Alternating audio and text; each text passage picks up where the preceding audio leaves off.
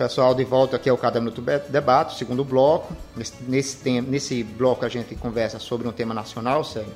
E aí o tema nacional que pipocou na semana passada, é, acho que mais do que um integrante da terceira via, é o, a candidatura do Sérgio Moro. Acho que isso é consolidado, mesmo ele dizendo que é ou não é, aquela coisa toda, mas é consolidado. Sérgio Moro é candidato a presidente do Brasil.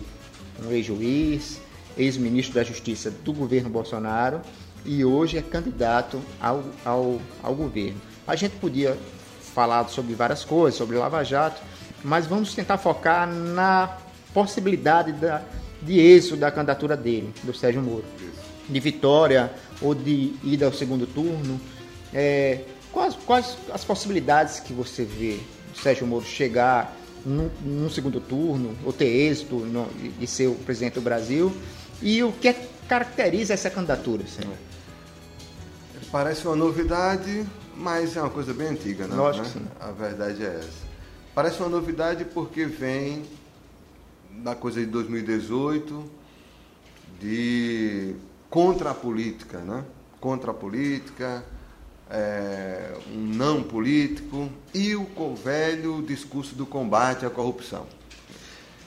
Que as pessoas vão para a rua, ou estão hoje aí, ou uma boa parcela da sociedade, 2018 com a eleição do Bolsonaro significou isso, com uma verbalização forte com isso, como se fosse uma novidade, vamos acabar. Mas, na verdade, esse é o discurso mais velho, mais antigo da política brasileira.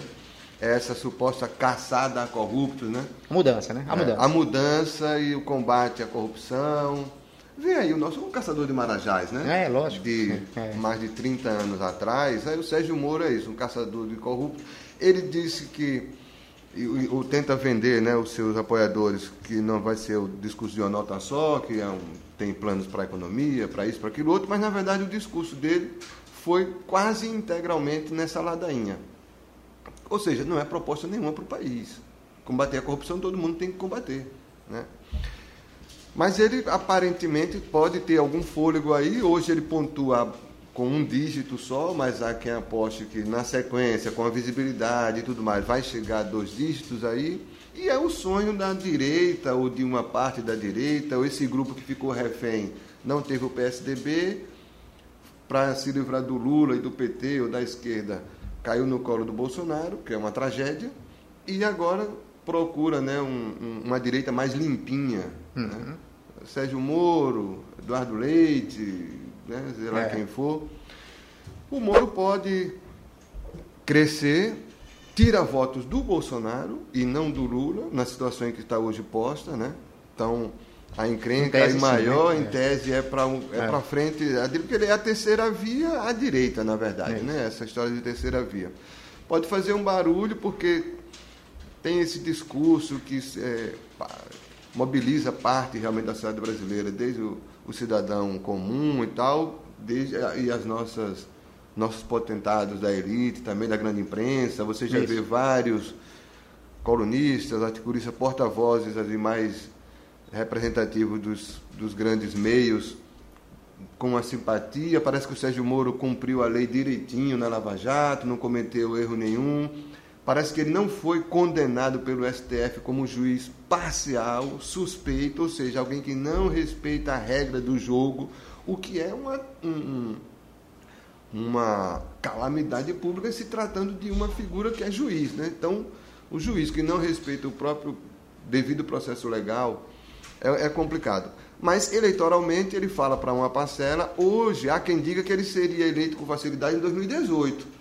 Porque o discurso de novidade, de fim da corrupção, de nova política, tudo isso é Bolsonaro em 2018, não vai colar agora, né? Já o povo está.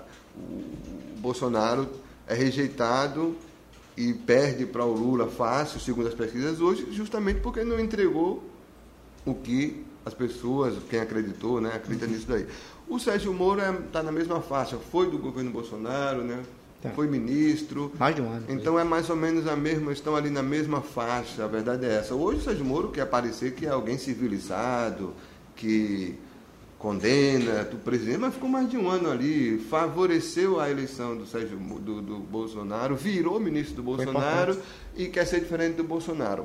não cola, né, na minha opinião. Mas o discurso vai ser, é. vai ser esse. É um nome que, pelos apoios que tem na cúpula, né, da, é, da, na pirâmide, na, no mercado, na imprensa, nos grandes empresários, tem uma, tem uma estrada, parece, para fazer é. algum barulho. Né? É, porque é o seguinte... Eu não descarto que, se a coisa não andar muito bem, ele pode sim correr para uma candidatura ao Senado. É, é, em cima disso aqui, vamos dizer, o Sérgio Moro hoje, ele tem alguns desafios para consolidar a candidatura dele. Do ponto de vista político, boa parte da classe política não, Sim. não o tolera, por conta do, de tudo que aconteceu no Nova Jato. Do ponto de vista da dimensão da candidatura, sair só da, do discurso da anticorrupção, por isso que ele procura, ele estava conversando com, com o Henrique Meirelles, isso. com, com um, um economista de renome, e, e ele procura ter uma, uma viabilidade também com um partido mais forte. E aí seria uma parte do PSDB, não sei se o PSDB institucionalmente, uma parte do PSDB, ou uma parte desse novo União Brasil, que é, que é, que é o DEM do, do Mandetta, que tem. Que, o DEM e o PSL, é, né? Ele, o, o Mandetta queria ser vice do, do, do Moro numa, numa junção.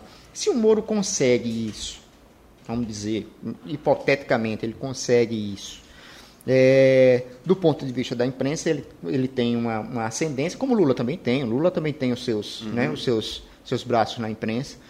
Você acha que, em um, em um possível derretimento do, do governo Bolsonaro, o Moro chega para um embate com, com o Lula num segundo turno? É, aí o Brasil é sensacional, né? É, mas... Depois mas, de, é. do que aconteceu hum. com a Lava Jato, com o Lula, prisão e tal, só faltava a gente ter esse duelo, né?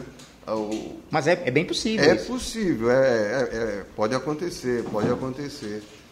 O engraçado é que o Sérgio Moro teve esse, esse oba-oba de sim, um diálogo com supostos nomes também de uma terceira via isso. e depois eles veriam lá na frente quem teria mais fôlego. Então, Moro, Mandetta, Dória, Dória, Dória, Dória, o Leite. É, hoje o Moro já, já lá O Alessandro Vieira. O Alessandro. O Rodrigo Pacheco se é. falou também. Mas na verdade o discurso do Moro não foi nada disso. É ele e acabou. O Moro já se apresentou como hum. o candidato. Esses caras não, não têm diálogo, na verdade. com Isso é um papo furado, né? O Moro se lançou candidato e tal.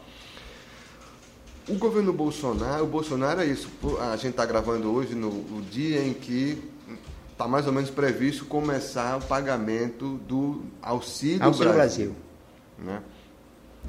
Que é a tentativa do governo Bolsonaro e do Bolsonaro, sem tirar nem pôr, comprar a eleição. Isso.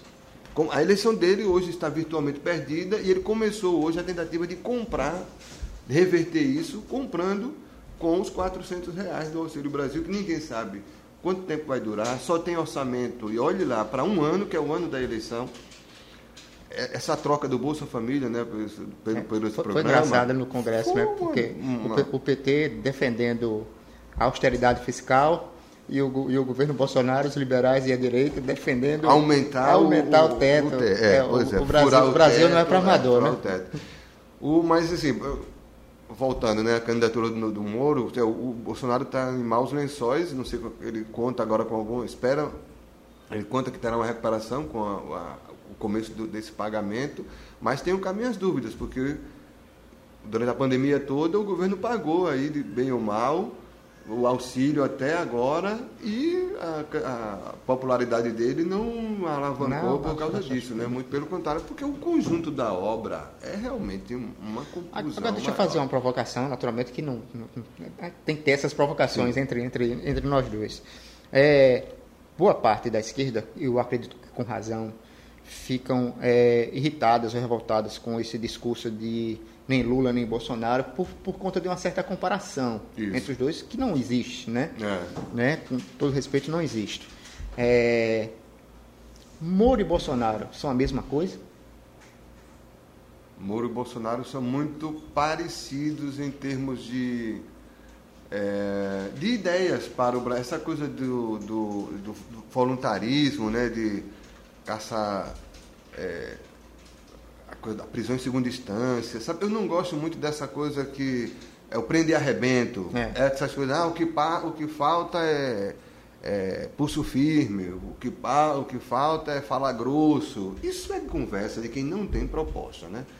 É, aí, aí entra a prisão em segunda instância, fim do foro privilegiado, é, a MU combate a corrupção, não sei o quê. É um oba-oba que o Bolsonaro e o, e o Moro, por oportunismo, reproduzem essa, esse, esse discurso, né?